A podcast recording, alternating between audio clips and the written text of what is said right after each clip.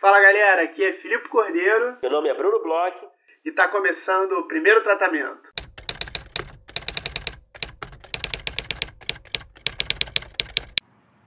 Fala Brunão, tudo bem? Fala Filipe, tudo bem? Beleza, é uma semana um pouco triste, né? Um pouco chateado com essa história toda que está acontecendo aí em Brumadinho. É, depois de tão pouco tempo aconteceu um acidente assim de novo, tanta gente aí é, sem casa tal. É, não é uma semana tão feliz, mas a gente pode fazer o que a gente sempre faz aqui, né? Que é nosso trabalho e torcer aí, né, Bruno? Sim, com certeza. Estamos aqui torcendo por boas notícias por novos resgates, por justiça também, por que não? Então ficamos aí na torcida e seguimos com o nosso trabalho aqui, o nosso humilde trabalho de conversar com roteiristas.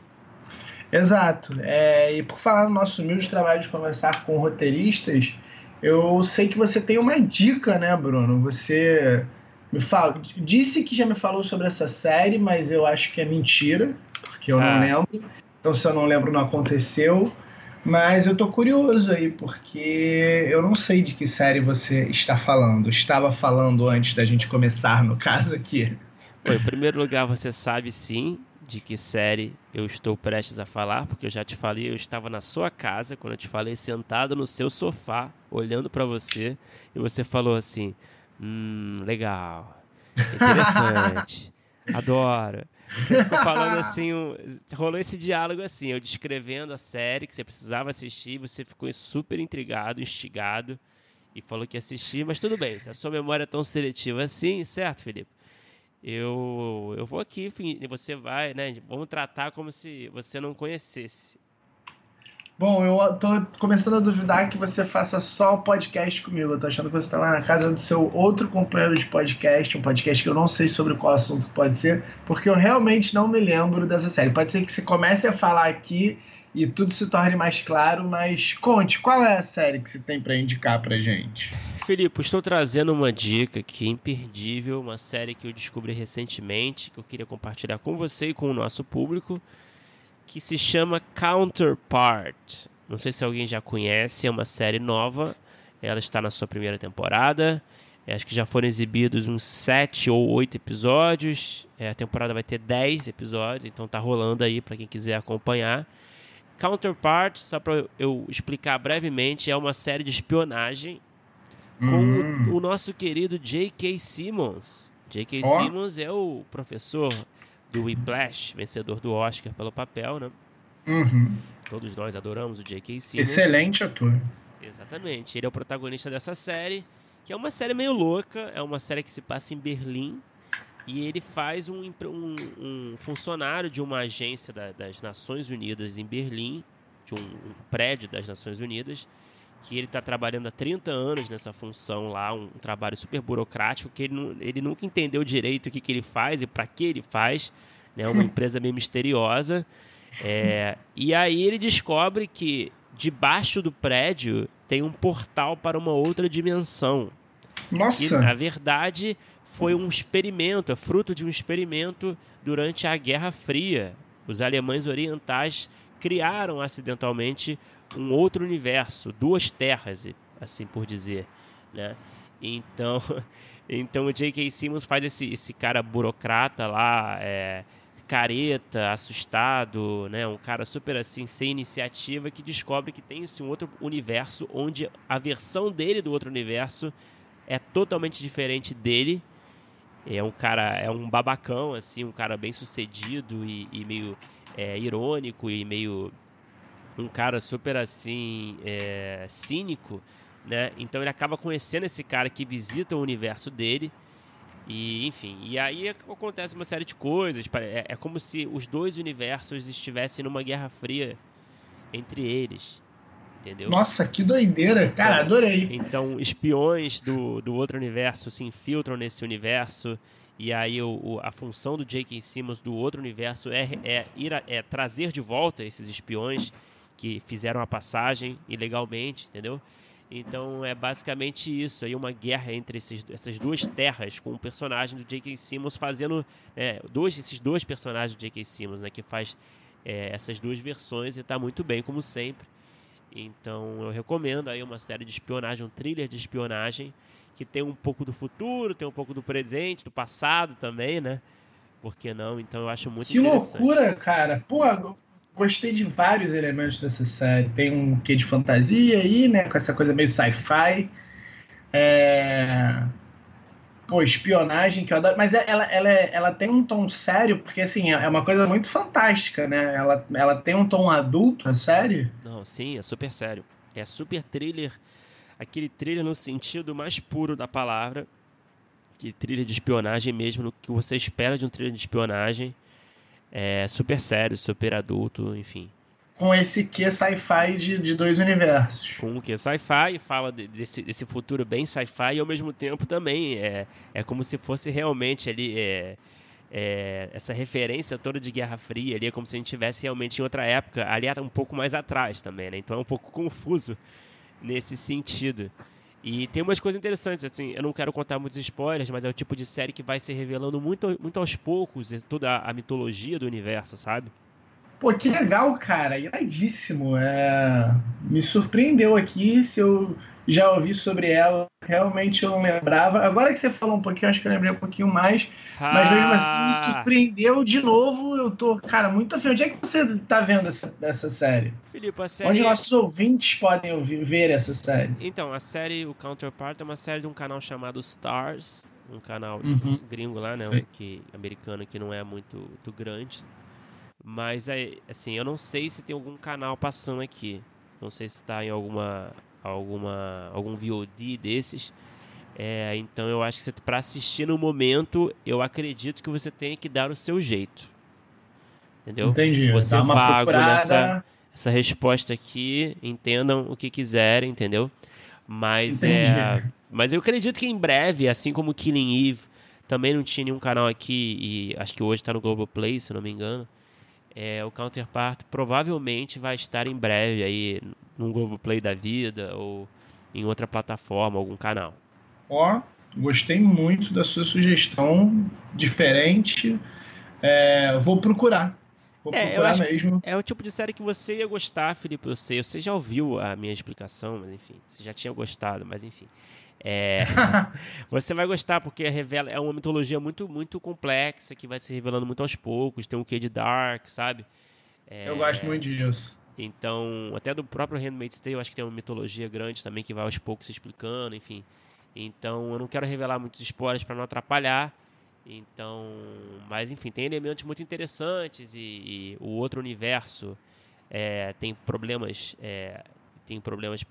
Teve uma gripe grande que matou uma, uma parcela da população. Então, é, os dois universos eles se encontram em status diferentes, sabe? É, Pô, é bem demais, cara. Eu acho que, eu, eu acho é... que se eu falar um pouquinho mais, eu vou entregar o, o, o ouro. Mas... Não entregue, não entregue. É. Tô sentindo que no futuro breve talvez faremos alguma cabeça especial, alguma especial sobre essa série, porque realmente você me fisgou, Bruno. Eu não sei ah. se conseguiu fisgar outros ouvintes, mas eu tô completamente pego aí nessa sua dica, cara. Vamos, vamos conversar sobre ela no final da temporada. E é sobre e aí Berlim, né? Berlim é show de bola, adoro Berlim. Falado em inglês, falado em alemão. Então... Cara, e, só, e quando você tava falando, uma das coisas que, que eu curti foi isso. Só o fato de tirar um pouco dos Estados Unidos, tudo acontece nos Estados Unidos. Se tiver um portal no mundo, vai ter que ser embaixo dos Estados Unidos. Só de fazer isso já começou me ganhando um pouco mais, ah. sabia? Hoje em dia Hoje em dia eu tenho ficado um pouco cansado disso. Outro dia eu vi aquele filme Red Sparrow e o filme começa sendo falado em russo, tal, não sei o quê. De repente todos os russos estão falando entre eles em inglês com sotaque. Cara, Como isso se... é uma coisa que me incomoda tanto, cara. Essa coisa de, de um filme que se passa fora de um país de língua inglesa, os personagens falarem em inglês, né? É, e sem razão nenhuma para isso, porque assim, tem certos filmes que eu até entendo é, que, beleza, o cara é um americano, chegou num país e aí as pessoas todas no país sabem falar inglês com ele. Isso é um pouco esquisito, mas vai lá. Uhum. Agora tem os filmes que assim, é um núcleo de família, esse do Red Sparrow é isso, é um núcleo de família totalmente russa, que no início do filme fala em russo nos primeiros três minutos de filme falam entre si em russo e volta e meia falam uma palavra ou outra ali em russo. e aí de repente tem um, um, uma interação entre eles numa cidade que não é nem nos Estados Unidos, sei lá, em São Petersburgo, eles estão no meio de, da Rússia, conversando em inglês dentro de um quarto. É, uma coisa assim. Não dá. Totalmente sem noção para mim. Então, assim, é. É, não sei se tem isso nessa série, também ainda não vi, mas só o fato também de, ah, o portal que abriu não é lá no meio da Dakota do Norte, sabe? Isso já, já, já, me, já, me deixa um pouco mais contente. Só, só esse fato já me deixa um pouco mais fisgado também. Felipe é um cara anti-imperialista, né? A gente sabe disso. Não, mas eu entendo o que você está falando. É, eu, me incomoda muito. É difícil levar a sério um filme, uma série que. Pô, no outro dia eu tava vendo um filme de Segunda Guerra é, que se passava na, na Argentina. Não era um filme pós-Segunda Guerra, mas enfim, se passava na Argentina e todo mundo falava inglês. É, Tinham personagens israelenses, personagens argentinos, personagens alemães e só se falava inglês. Pois é. Porra, vai é. se fuder, né? Então, realmente, é, é legal quando você vê um, um, produto que tem uma legitimidade nesse sentido. Concordo e tu vou assistir. É... Gostei muito da sua dica, Bruno. Aí, que bom. Fico feliz e, e também espero que o nosso público curta e a gente deixe nosso canal aberto aqui, como sempre, para receber dicas de, de ouvintes, de séries, de filmes. Recomendem bons filmes de bons roteiros aí, que sempre é bem-vindo. E também, por favor, opiniões. Se você assistiu o Counterpart quiser discutir com a gente, acrescentar, é, colaborar com, com a sua opinião, por favor, mande um e-mail para a gente, primeiro tratamento podcast.gmail.com a gente também está no Facebook, no Twitter, no Instagram, então vocês já conhecem as nossas redes. É, por favor, falem com a gente, que a gente adora. E agora vamos falar sobre a nossa entrevistada de hoje, que é uma entrevistada especial. É, eu sei que a gente muitas vezes fala que a gente teve um papo diferente e tal, porque são muito, muitas vezes entre si, mas esse ele parte de uma premissa totalmente diferente, né, Bruno? Com quem a gente conversou hoje, por que, que é tão diferente do que a gente está acostumado? É, então, a gente conversou com a Renata Almeida Magalhães, que é uma grande produtora.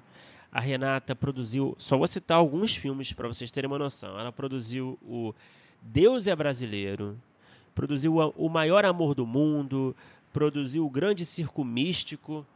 Então são ali alguns dos clássicos do cinema brasileiro.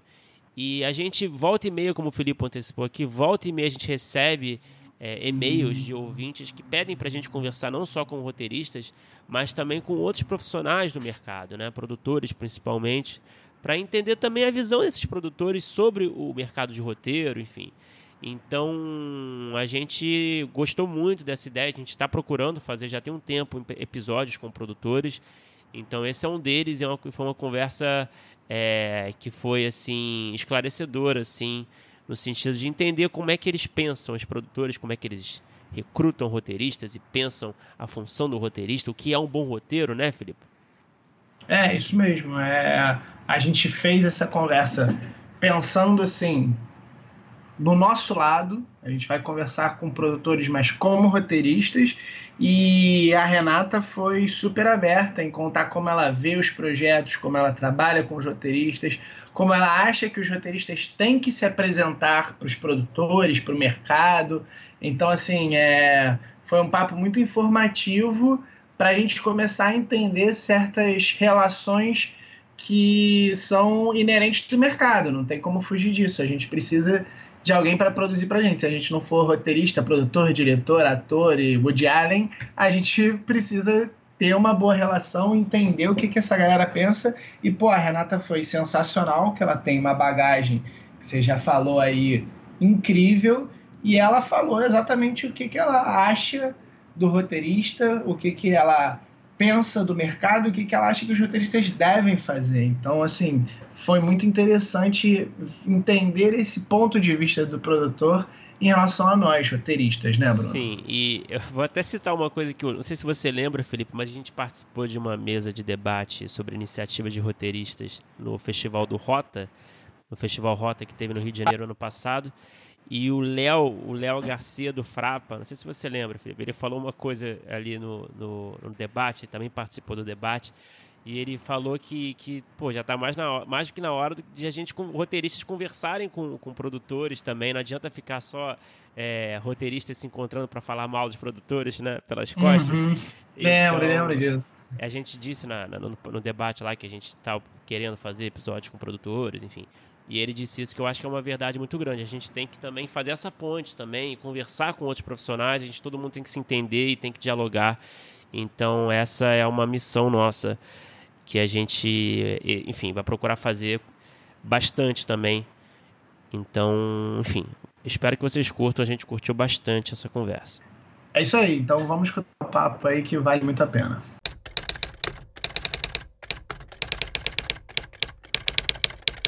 Renata, como produtora, o que, o que você costuma, o que costuma te atrair num roteiro, num projeto, é, falando assim, até num, num, campo maior, o que costuma te atrair num projeto que chama sua atenção geralmente como produtora em um projeto? Olha, é... na realidade, um projeto é um conjunto da obra, né? Quer dizer, você ele Normalmente ele vem acompanhado de coisinhas, né? E começa com um, se o tema interessa ou não interessa, né? Se uhum. a gente vai por ali ou não. Seja é, isso, vamos uh, comprar os direitos de um livro, vamos. É, eu acabei de produzir, tô, assim, acabamos de filmar um filme sobre a Rádio Fluminense, que foi uma rádio dos anos 80, porque eu tinha um desejo já há um tempo de fazer um filme sobre os anos 80. Uhum. Daí achei que por ali dava, daí achei o livro do fundador da rádio. É o Aumenta que, que é Rock, né? Aumenta. Aumenta que é Rock é Rosa, uhum. exatamente. Daí cheguei no Baião, que na realidade tinha uma opção do livro, porque ele também é de Niterói. Ah. Daí o Baião, uhum. Baião, chegou com o primeiro tratamento pronto. Enfim, é uma loucura, né? É... Grande Baião, já conversamos aqui no podcast com ele. É, ele falou é. muito, inclusive, sobre esse filme, que era um projeto que ele gostava muito. Pois é, porque também demora tanto tempo para a gente produzir um filme. Isso, aliás, é uma coisa importante, que o assunto que você vai tratar, é, você tem que gostar muito, porque vai ser seu tema durante muito tempo, né?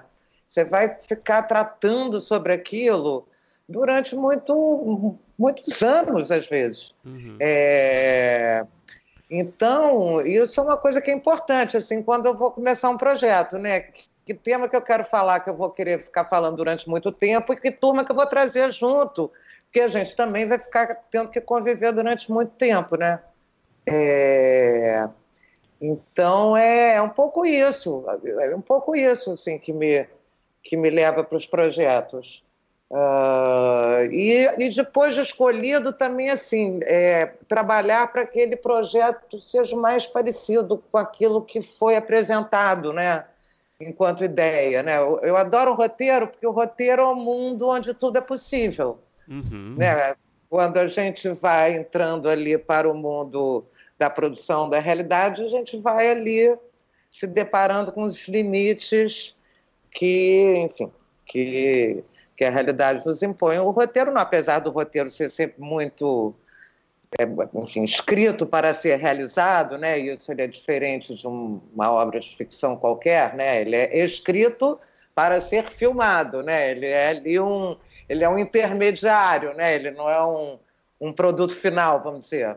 Uhum. É, então, evidentemente, o que está escrito ali tem que ser realizável de alguma forma. É, mas você, assim, ter essa liberdade, eu tenho uma certa inveja da liberdade dos roteiristas, na realidade, eu acho. Por exemplo, o filme é, O Grande Circo Místico, né? Foi um Sim. filme que não só foi muito difícil, mas teve uma. Até descobrir como realizar o que estava escrito naquele roteiro que é basicamente você contar a história de 100 anos de circo, é, com, né, com todo o seu aparato, tudo que muda. E demorou um tempo, né? até porque a gente partia dessa dificuldade de não ter filme, não ter bicho de, de circo mais no Brasil. É, a, enfim, daí como vai fazer? Teve uma hora que eu e o Gustavo, fotógrafo, a gente já, já era tão desesperador. Quando eu disse, por que, que a gente não faz igual lá João Trias, fica tudo preto? Ali, ali tem um leão, ali tem um malabarista, não precisa. Entendi. Então, Enfim, sem, mas- Renata, desculpa. Então, você inveja, só para complementar aqui, você inveja então essa posição do roteirista de poder ter essa liberdade toda na parte dele do processo e depois abandonar esse, esse processo e, e entregar os problemas para outras profissionais da equipe, né? É, pra gente resolver. Sim. Porque no fundo, é, no fundo eles brincam de Deus, né? Porque eles escrevem uma coisa que vai se concretizar, né? Porque é isso, né? O filme é a concretização do roteiro, né? Sim. Uhum. Então é isso, uma brincadeira de Deus o tempo todo. Agora chove, agora isso, agora entra um elefante, agora o, o leão ficou magro. Tem que falar assim, mas como é que o leão fica magro, gente? Pelo amor de Deus. Enfim. Botar no papel é É. fácil, né? É. É. Assim, Ô, Renata. é- E aí você tem sempre muitos caminhos também, né? Por exemplo, na- a questão do circo é bem interessante, assim, como transposição de um poema, que era um poema, que é um poema surrealista dos anos 30, completamente louco, assim, se você pensar, inclusive, na época que ele foi escrito, como isso se torna um roteiro com uma estrutura, mesmo que não seja uma narrativa clássica, mas com uma estrutura de roteiro, e como isso vira um filme. Uhum. E como teve vários caminhos, que, por exemplo, se eu, se eu tivesse em Hollywood, e tivesse um orçamento limitado, provavelmente todos esses bichos seriam digitais, né, em 3D, ou- ou- ou- enfim, sei lá, como é que vai ser? Porque, aliás, foi uma das possibilidades. Eu tive milhares de reuniões com caras de pós-produção que ficava falando todas aquelas palavras dificílimas de Uhum. entender, até, até você decifrar tudo aquilo que eles estão te dizendo, e você acabar chegando à conclusão que daí o pobre diretor vai ter que filmar com a câmera meio fixa, se virar para lá, enfim. É, Então você vai percorrendo os caminhos, às vezes, para descobrir como é que o filme vai ser realizado. O circo realmente foi muito assim, diferentemente do, do Aumenta que é Rock and Roll, que é um filme que se passava numa rádio, né, uma coisa muito assim, é, entre aspas, simples de você de você armar, basicamente um cenário só, com, né, nos anos 80, numa tu- uma turma botando música para tocar na rádio. Uhum. É, então ele já, o roteiro já te entrega ali uma, uma coisa mais fácilzinha, né? É, mas é isso, a gente está sempre traduzindo aí como é que a gente põe o roteiro, transforma em, em vida real, né? Uhum. Ô, Renata, você falou do, do caso aí do Aumenta K Roll, que é, é um projeto que eu acho que foi bem específico. Eu lembro que a gente conversou com o Baião, que ele amava essa história há muito tempo, ele tinha corrido atrás dos direitos e tal. É, mas eu fiquei curioso para saber que eu imagino que cada projeto tem uma especificidade e não necessariamente criam projetos com é, um primeiro tratamento, assim como veio do Baião. É, qual é a sua relação assim com, com os projetos em termos de roteiro? Você prefere receber já com roteiro? Você prefere receber é, uma ideia, talvez um argumento e ir trabalhando junto já desde um primeiro momento, até talvez para evitar esse tipo de loucura? É, como é que é a sua relação assim de produtora com o início mesmo do, do projeto em termos de roteiro? Onde você prefere entrar? Ó, é, por exemplo, é, o Aumenta, que é esse caso que realmente eu fui atrás do Luiz Antônio para comprar o, o livro dele e comprei o livro dele junto com o primeiro tratamento do Baião, é quase uma coisa inusitada, né? Uhum. É, então, o- nesse caso específico, quer dizer, receber o primeiro tratamento é, não me fez sentir menos, menos ah, participante da ideia inicial, entende o que eu estou falando? Uhum. É, e, bom, evidentemente que houve, houve vários tratamentos desse roteiro. Eu adoro, para mim é o, é o melhor. Eu gosto muito do roteiro, gosto muito da edição. Mas o roteiro eu adoro. Eu te falei que eu fiz um curso com o Zé Carvalho, Uhum. ali no, no pop aqui, já tem bastante, enfim, sei lá, mais de cinco anos. É, e quando na primeira aula, ah, porque vocês estão aí, todo mundo estava lá para escrever roteiro. Eu fui lá e disse assim, eu estou aqui para aprender a ler roteiro melhor. Hum. Porque eu acho uma coisa muito importante, sabe? É, eu amo, por exemplo, uma leitura de mesa, onde eu saco o filme, é, onde eu entendo, é, enfim, onde, né, onde é que está a barriga, o que é que funciona, se tem personagem de mais, se tem de menos, enfim.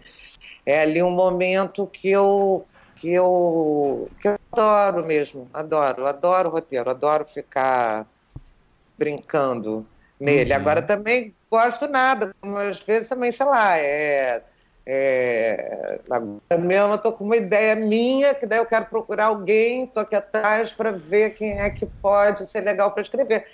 Tem várias maneiras, né? Também outro, outro dia li um livro foi uma peça de teatro, vou ter, que acabei, fechei o livro, falei assim, quero comprar esse negócio, que é um roteiro praticamente pronto. É, que é um filme divertidíssimo, sabe? Então, sei lá, cada filme nasce de uma maneira, mas uhum. sempre nasce ali nesse, né, nessa ideia, nesse escrito, nessa, nessa forma escrita, né? Alguma... Mas você gosta também de receber primeiro tratamento, assim? Gosto, gosto. Adoro dar palpite, inclusive. Uhum.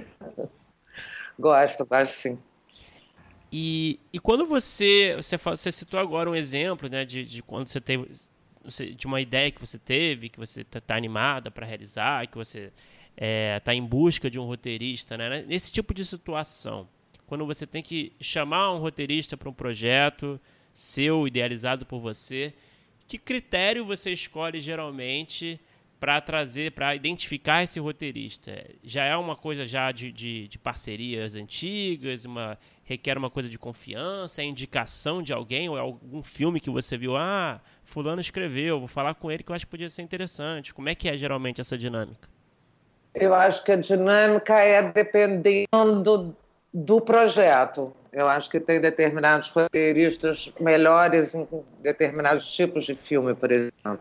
Uhum. É, e, e, também eu gosto de conceber meio já pensando em quem vai dirigir, porque daí, enfim, ali você meio vai já formando um, uma turma que já vai dando a cara para onde você quer ir, eu acho, sabe? Uhum. É, então, é, enfim, eu acho que é isso. Cada, eu acho que cada roteirista acho que tem uma cara.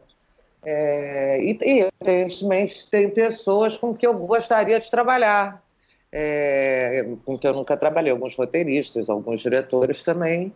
É, e, enfim, que às, às vezes calha disso também, da pessoa ter um roteiro pronto, te apresentar, ou você pensar, pô, essa história aqui dá para fulano fazer super legal, né? Enfim.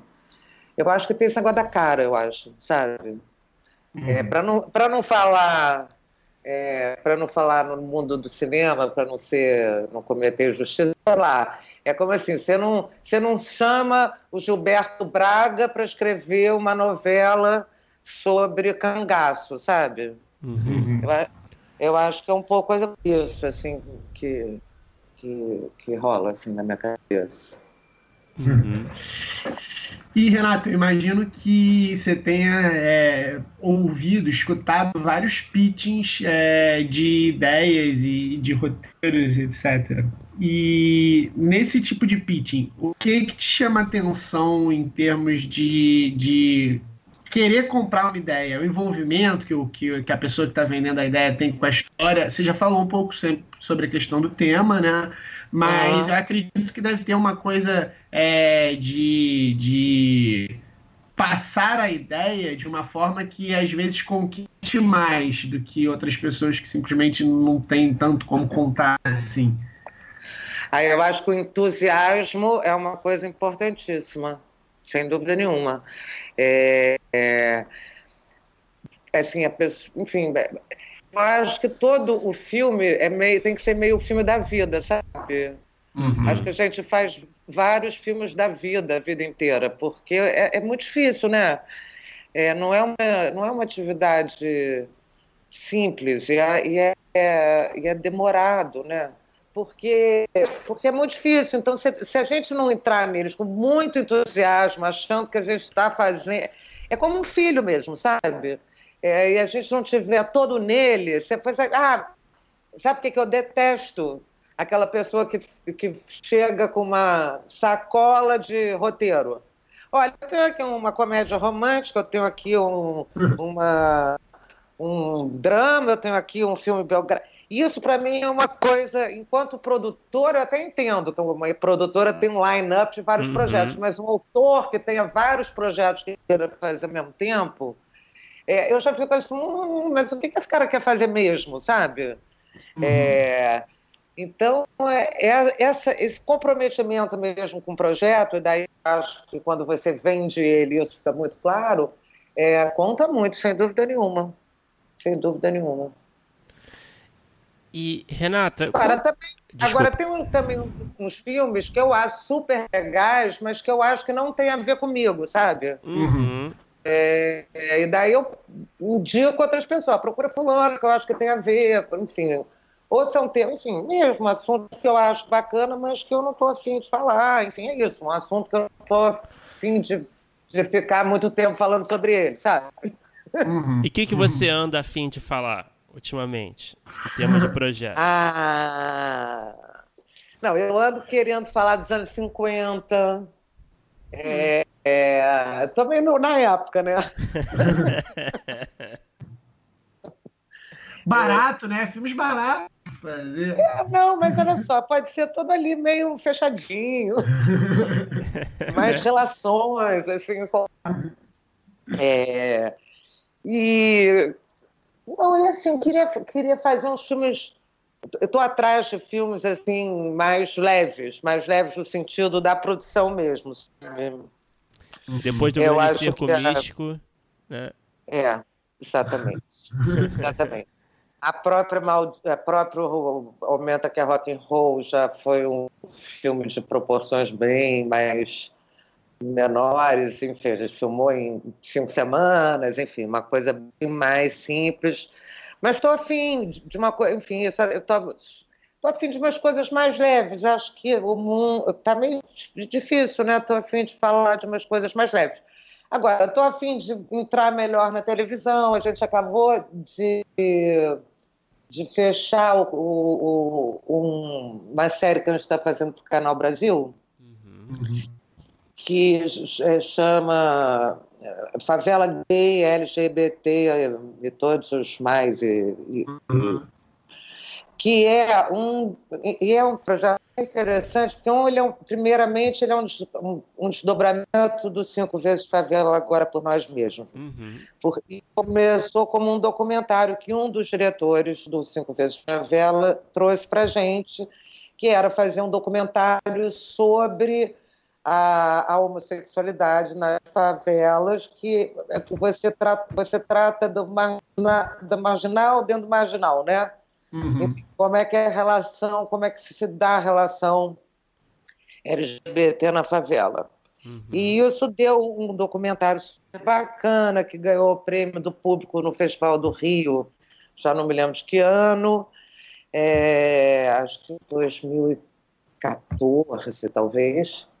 É, e, enfim, foi, e foi um trabalho muito bacana e que deu muito debate, sabe? Seminar, enfim, foi muito legal. E agora a gente fez para o Canal Brasil 10 episódios, agora no, no Brasil inteiro, que é o documentário Era Só Rio de Janeiro. Então uhum. tem uhum.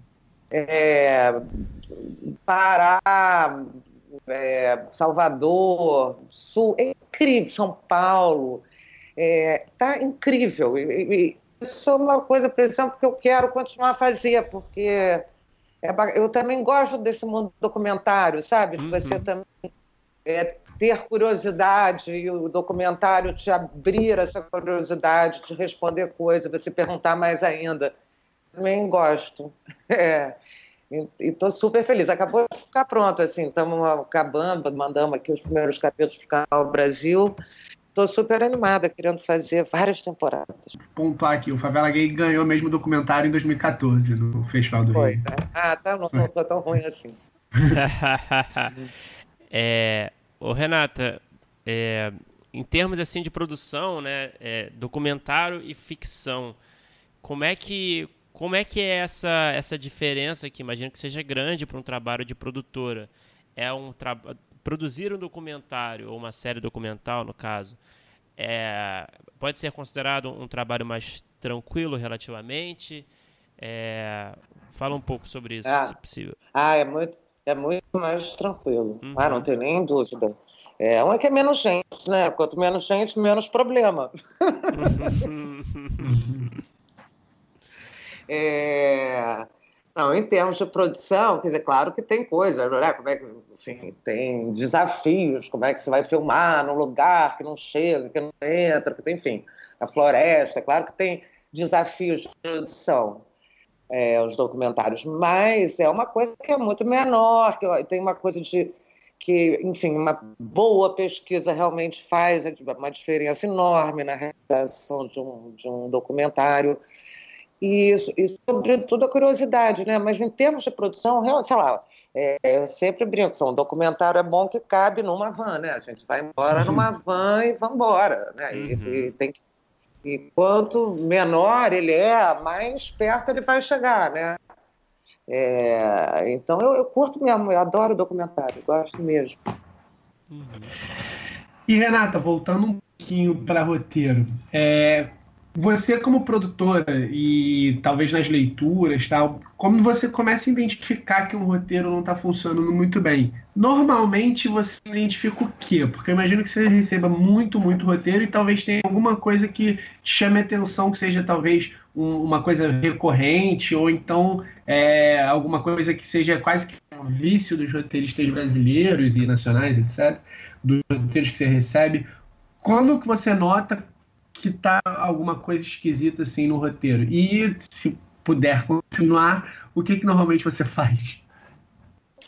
Não, assim, se eu não curto o roteiro, eu devolvo o roteiro. Quer dizer, assim. Quer dizer, é, não, é, coisa... mas, mas, é mais até num, num ponto assim, é, do que. não de um roteiro necessariamente que você não curta, mas assim, quando na leitura tal, o que, que você vê que normalmente não funciona, assim, não é nenhuma história que você não goste mas talvez assim é começa a ter uma barriga, alguma coisa assim. O que, que você costuma notar de que coisa esquisita assim? Ah, não, eu acho que tem é, as barrigas, né, para mim, é, as leituras são importantíssimas para duas coisas: as barrigas.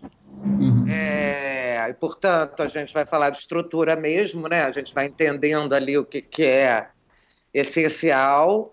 E os diálogos, eu acho que a gente tem evoluído nos diálogos no cinema brasileiro de uma forma geral, é, e acho que isso é uma coisa que é muito é muito importante para mim, sabe?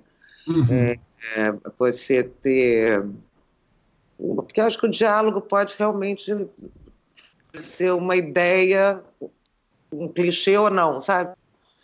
É, uhum eu acho que, enfim, me preocupa muito, a estrutura do roteiro me preocupa muito, porque, enfim, não, eu, enfim, trabalhando assim no roteiro, é claro, enfim, eu sei, a gente não está numa indústria americana, né, que o produtor manda 100% e fala assim, ah, se você não fizer assim, eu, eu te demito, enfim, claro que eu já troquei de roteirista, já chamei outros, é, porque tem uma hora também assim, se você está pedindo para o roteirista uma coisa que não está conseguindo te entregar, é, provavelmente você está trabalhando com a pessoa errada, né? Uhum. Porque também tem uma hora que você esgota ali, né? Enfim, você tem uma, uma discordância, mas eu tento fazer sempre uma coisa mais conciliadora possível, até porque eu acredito nessa coisa do autor, sabe? Eu, quer dizer, eu acho que o produtor tem um papel de autoria importante na feitura de um filme. Eu costumo dizer que eu acho que o produtor realmente, se não é, deveria ser o melhor amigo do diretor, né? O, o, o, a, o, a pessoa que é um, é, um interlocutor, é um interlocutor privilegiado do diretor, porque os dois querem a mesma coisa, que é fazer o melhor filme possível. Uhum. É, então, isso vale um pouco para o roteirista, claro, que está ali no nascimento daquele, daquele né, daquela coisa, é autor disso, né? E eu acredito nessa autoria do cinema, eu acredito no cinema de autor. Uhum. É, então, também, às vezes, mesmo que eu ache ali no beabá do roteiro que ali está faltando uma virada, ou que ali deu uma. Enfim, se o cara me convencer que o filme dele é daquela maneira, ele vai me convencer, sabe? Uhum. E, e, também não vou demitir o diretor. Eu acho que não é por aí que a gente funciona no Brasil. A gente tem essa coisa, essa, essa, essa cultura mesmo né, da autoria no cinema brasileiro. Mesmo quando ele é comercial, ele é autoral, né? Enfim, eu acho. Eu acho que tem sempre uma marca das pessoas. É, o Renata, alguns anos atrás a gente escutava muito, principalmente de produtores, uma, uma frase que ficou bem clichê, que era que falta roteiristas no Brasil, né? Nossa. É, e aí eu queria saber se você acha que falta, ou você acha que faltam bons projetos, enfim, como é que você enxerga o mercado de roteiristas, autores no Brasil? Ah, eu acho que melhorou muito.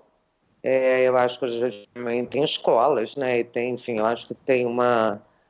Se dá mais bola para o roteiro, sem dúvida nenhuma. Eu acho que hoje é, tanto o produtor quanto, enfim, hoje o roteiro é uma peça fundamental. É, antigamente, o roteiro era quase só uma espécie de referência. Hoje você filma aquilo ali que está escrito. Eu acho. Mas eu detesto essa frase, falta roteirista no Brasil, tá? Que a gente não sabe o roteiro. Vira e mexe, ainda tem gente que fala. Uhum. Então, acho que fa... o que eu acho é o seguinte: hoje tem muitos mais, muito mais projetos, né? É, a uhum. gente fazia 30 filmes há 10 anos atrás e a gente está no 180.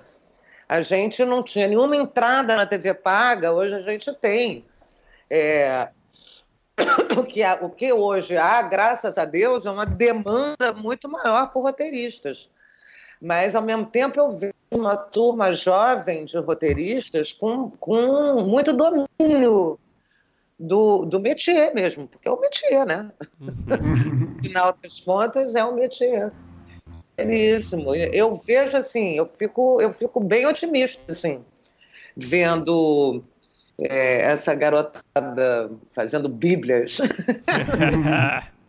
nos canais. É, e acho que a gente está dando conta do recado, assim. Agora, até isso, né? Estamos em eterna evolução e e tomara que cada vez a gente precise de mais roteiristas e mais diretores e mais produtores brasileiros independentes. Uhum. É, Renata, aproveitar que você falou da, da garotada, é, muitos dos nossos ouvintes eles pedem para a gente conversar com o produtor tal, exatamente porque eles estão começando tal, e você falou que fez o, o, curso com o Zé Carvalho, mas vão ter alguns é, aspirantes.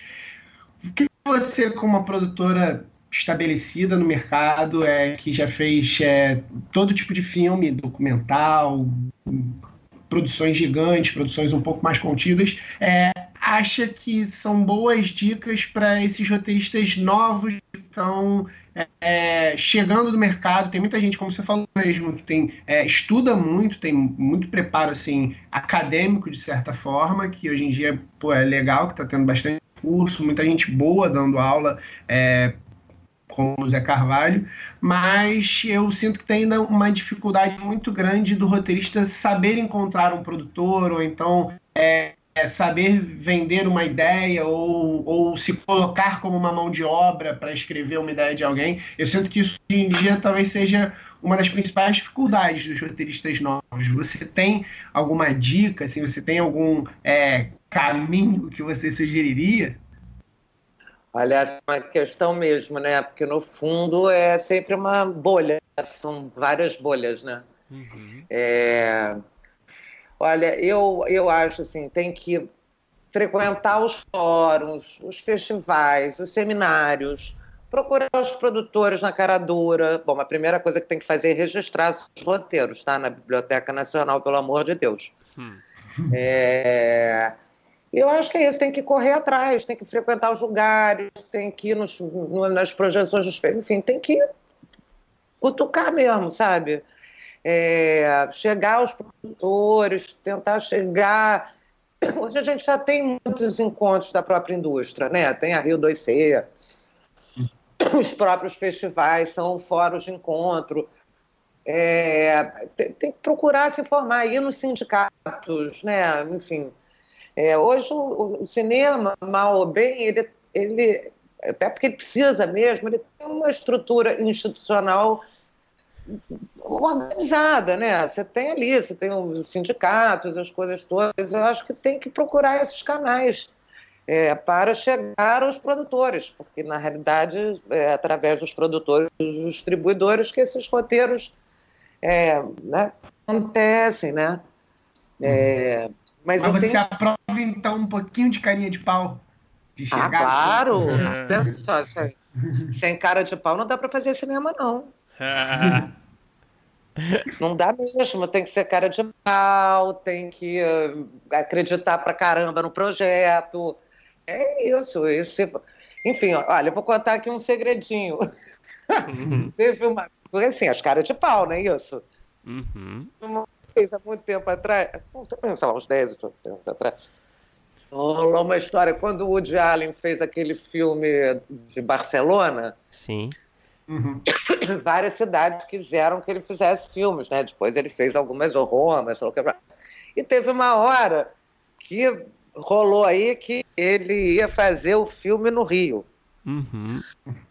O de Allen fazer um filme no Rio de Janeiro, que já é uma coisa esquisita, que ele não vai aqui no país tropical, mas tudo bem. Daí ah, não, vai ser uma produtora enorme, tem duas super produtoras já paradas para fazer o production service, sei lá o que, para lá, dessas megas produtoras, que não vou falar o nome.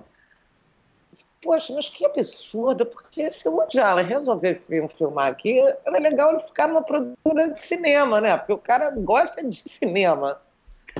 E se uhum. vou chegar o Woody Allen, como é que eu vou chegar o Woody Allen, gente? Quem é que conhece o Woody Allen? porque assim, Daí, fiquei olhando ali os filmes do Woody Allen, sei o que, daí eu olhei o letreiro, olhei o nome, que era assistente do sei lá quem, já vi esse nome. Enfim, gente, em dois minutos eu estava falando com a irmã do Woody Allen, tá?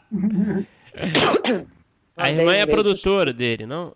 Exatamente. Desculpe, Sim. aqui é uma produtora brasileira, tem aqui uma história que o Woody filmar no Rio, eu quero ter uma chance de ser production service, porque eu só me dedico ao cinema, minha vida é o cinema, blá, blá, blá, blá, blá, blá. assim, seria um maior prazer, mas eu duvido que ele vá filmar no Rio, mas se ele for, eu te procuro.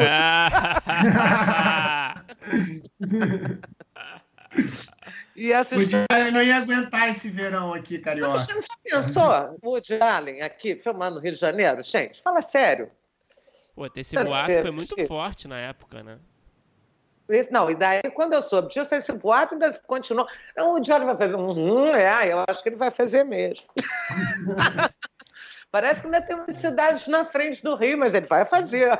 O Eduardo Paes estava louco para usar isso de de campanha, né? Como vitória Nossa. de campanha. Nossa, já pensou? mas, enfim, mas o cara, imagina. Então, não é uma cara de pau, é uma cara de pau, gente. É cara de pau. A gente tem que ser meio cara de pau. Agora a gente é cheio de cara. É... Mas a gente só consegue ser cara de pau nesse, na boa se a gente quer muito fazer, né? Porque realmente eu acho que eu eu adoraria fazer mesmo, eu dar minha vida para produzir o Woody Allen. Eu amo os filmes do Woody Allen, eu sou dessa época.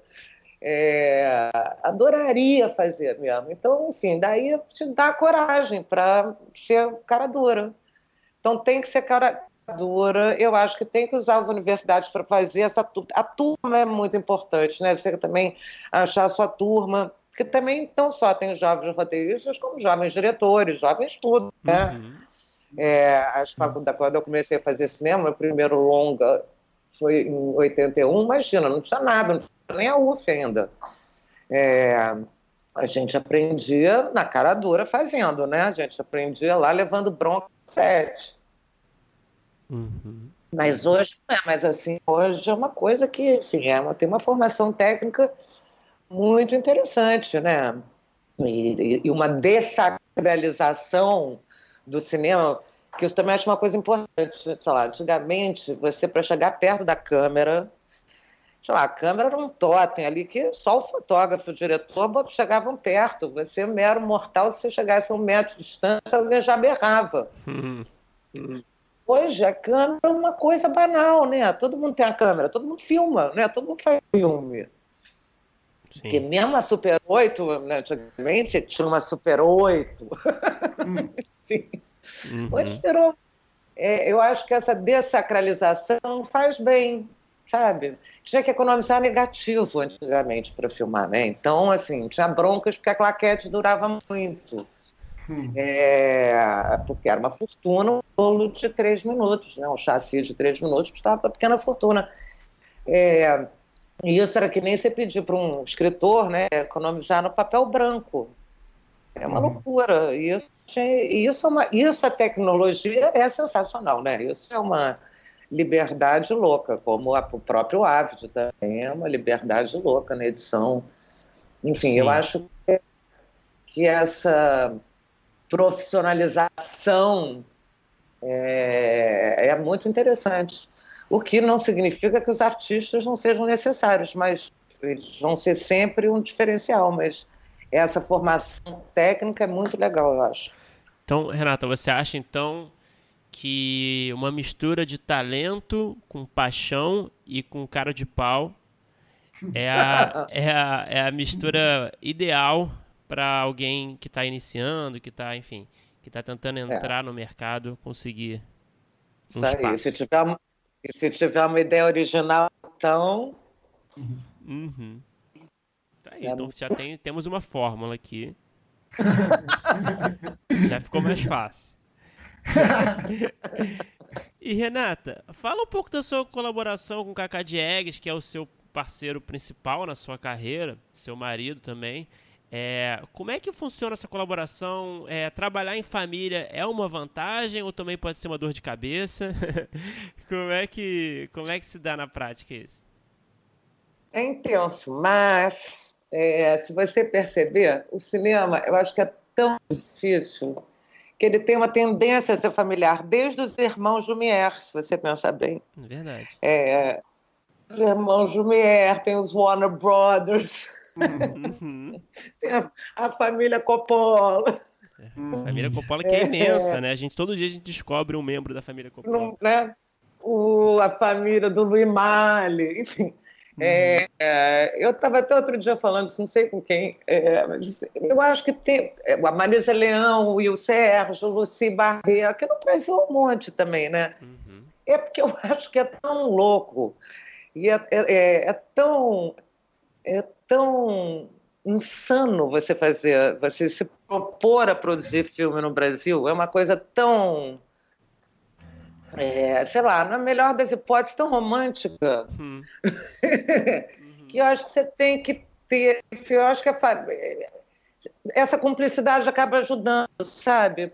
Porque é isso, você faz loucuras, você você acredita, você, enfim, se uma pessoa normal talvez falasse não, não vamos fazer assim, porque isso talvez seja arriscado. A gente, sei lá, a gente está junto, né? A gente, a gente compra a, a, a loucura junto. Eu acho que isso tem a ver mesmo. Eu acho que a, a confiança da família, acho que tem a ver com isso. Não sei se eu estou sendo clara, sabe? Mas é porque é duro mesmo. Então, é, a confiança familiar, eu acho que ajuda, sabe? Tem, um, tem esse sistema, né? Esse sistema ali de, de, de, de, parceria, de cumplicidade mesmo, é uma coisa que ajuda, então, né? Ah, isso sem é muito tempo, né? Também nos projetos, né? Muito tempo. Isso é uma loucura. É uma loucura. É muito tempo. É muito tempo. Mas talvez a gente consiga melhorar isso, né? Afinal de contas, a gente tem uma coisa muito interessante e que eu acho que isso é uma vitória institucional do cinema brasileiro, né? O cinema brasileiro, até, enfim, que cresceu inegavelmente, mas que há uma questão geral da burocracia, do excesso de tempo, que não precisa que a gente tenha os nossos próprios recursos, né? Uhum. É, o cinema, institucionalmente, a gente se organizou uma forma que a própria atividade paga a Codecine, que é a contribuição que financia a atividade, né? Uhum. Uhum. Então, eu, no meu entender, já é uma atividade suficiente, porque ela é financiada por ela mesma, né? Por, enfim, por todos os títulos que saem no mercado. É... Então, a gente é uma das poucas atividades que não está lá pedindo dinheiro. A gente só está pedindo acesso mais rápido ao dinheiro que a gente mesmo produz para a atividade, né? Isso que acho que a gente tem ainda muito que andar é, aí na, no aperfeiçoamento do funcionamento dos mecanismos de produção, fazer essa roda girar mais rápido. A gente não precisa, né, não pode ficar tanto tempo fazendo as coisas. Com certeza. Eu acho. E, e Renata, você falou é, desse desejo aí de entrar na televisão, é, só nessa parte documental ou em dramaturgia também você já está querendo procurar algum projeto? É, principalmente agora, né? Agora não, já há um tempinho tem a lei do audiovisual, esses canais fechados com dinheiro é, para fazer algumas coisas, tem aí Netflix com dinheiro bom, etc. Como é que tá seu interesse em trabalhar com dramaturgia na TV? Existe? Enorme. É, estamos aqui com projetos. É, inclusive, a gente acabou de ganhar um núcleo criativo lá na Ancine, então vamos poder desenvolver. São cinco projetos, três séries e dois longas, é, três séries de ficção. É, então, eu, bom, eu acho super bacana, super bacana. Agora, enfim, é, tive, tive que acabar o grande circo místico, né, Bruno? Filipe, agora estou livre. foram, só para a gente entender direitinho, foram quantos anos da sua vida trabalhando nesse projeto? No circo? Eu comprei os direitos do Jorge Lima, do poema, em 2008. Mas eu comprei significava que o Kaká já queria fazer. Ele já tinha achado que tinha um caminho ali no roteiro, porque o poema é muito doido mesmo. Uhum. É, então, quer dizer, então na cabeça do Kaká deve ter começado ali um ano antes de 2007. É, Nossa. dez anos. Dez anos nessa, nessa batalha, né? É. Tem que gostar mesmo é. do projeto, né? Nossa, mãe, mas agora eu já não quero, não quero. Já tô. Já tô... Ô, Renata, você fez um filme português também, né? A gente estava olhando a sua, sua filmografia, que você produziu um filme em Portugal que se chama Refrigerantes e Canções de Amor, né? E aí eu queria saber como é que foi essa experiência, como se difere é, trabalhar com uma equipe portuguesa, trabalhar com uma equipe brasileira. Eles são mais agradáveis, é, o filme é mais, é, enfim, como é que, falando de recursos, enfim, de, de, dia a dia, como é que foi essa experiência? Não, o próprio circo é uma coprodução com Portugal uhum. e esses dois filmes eram da produtora que a gente trabalhou, né? A gente fez uma parceria. Ah. É, e na realidade, quer dizer, foi, a minha experiência de equipe com Portugal foi muito legal. É, eles, eles, eles é, enfim, eles têm uma, uma, escola totalmente europeia, né? Eu acho que aqui no Brasil a gente ficou numa mistura, quer dizer, eu acho que ali mais para os anos 60 a gente vinha de uma escola totalmente europeia, de, no velho vague, neorrealismo e tal, e nos anos 80 vira uma coisa mais americanizada, né? É, é o brinco, se a gente tem uma, alguma hora a gente parou de chamar platô e passou a chamar sete. É, foi ali nos anos 80. É, a experiência de filmar em, em, Portugal é uma coisa que volta um pouco à sua origem mais europeia, sabe? Uhum. A equipe é menor, não tem motorista, é, é enfim, é, é, é, mais conciso, sabe? eu achei a experiência bastante interessante de, de trabalhar com eles, bastante interessante mesmo. É, assim, fora que tem que ter é, vinho no catering do almoço, no trabalho. que maravilha. É, mas foi bastante bacana. Eles são super pé de boa, eles têm, enfim, foi bem legal. Excelentes profissionais, foi uma experiência ótima. Ah, legal. E Renata, você falou do, desse tempo aí que você passou fazendo o Grande Circo. É, o Aumenta que é Rock and Roll, que é esse recente, qual é a previsão dele para estrear e quanto tempo foi, mais ou menos, desde que você foi lá também comprar os direitos? Tal, ah. E você andou mais rápido? Não, quer dizer, na realidade é o seguinte, não, os direitos eu também comprei um tempão do rock and roll, é, mas eu sabia, enfim, mas eu sabia que eu só ia fazê-lo depois do circo. Hum, então, na realidade, o que atrasou o rock and roll foi o circo. Coitado do Baião. Ah, pois é, ele não, daí eu brinquei com o Tomás, que ele falou assim, quando eu chamei o Tomás para dirigir, ele só tinha feito o Gato Vira-Lata. Né? E depois uhum. disso ele fez 500 filmes realmente. E, e, o filme, apesar de ser um filme muito mais simples do que o, evidentemente, que o Circo Misco, mas tinha algumas, algumas uh, desafios, né? Tem uma reconstituição do primeiro Rock em Rio, uhum. enfim, tinha umas coisas ali meio uhum. cascudas também. Daí o, o, o Tomás falou assim, não, eu passei quatro anos esperando a Renata dizer Olha, Tomás, eu vou, pensei bem, não quero você não, acho que eu vou chamar um diretor mais experiente, não sei porque, te, não sei porque eu te liguei. Eu falei assim, não, eu estava esperando só você ter experiência para poder dirigir meu filme, não é isso? então, ao contrário, jamais faria isso com você. Deixei você fazer todos os gêneros de filme para vir aqui perfeito fazer meu rock and roll. Mas é isso. Mas quero lançar, não sei, provavelmente vai ser nas férias de verão. Acho que é um filme cara das férias de verão. Legal, estamos animados. Ouvimos bastante é já. Nossa, já pensou passar o trailer no Rock in Rio desse ano? Vai ser tudo de bom. Ah, que legal. É. É, Renata, a gente. Felipe, tem mais alguma pergunta? Não, por tá. Renata, é, pô, muito obrigado por conversar com a gente. Uh, foi, foi, bem esclarecedor, foi bem interessante escutar essa perspectiva de uma produtora com trabalhos tão, tão legais quanto os seus. Obrigadão. Obrigada, mesmo. Bruno. Imagina, obrigada a vocês. É... Obrigadão, Renata. Parabéns pelo trabalho todo. É, pô, tem muito filme muito bom. É demais poder conversar contigo aí. Pô, eu lembro de ver Deus é Brasileiro pequenininho e foi um dos filmes que mais me chamou a atenção para querer trabalhar depois no futuro com cinema quando era moleque. Foi uma coisa que eu falei, pô, que filme maneiro brasileiro, assim. Muito legal conversar contigo.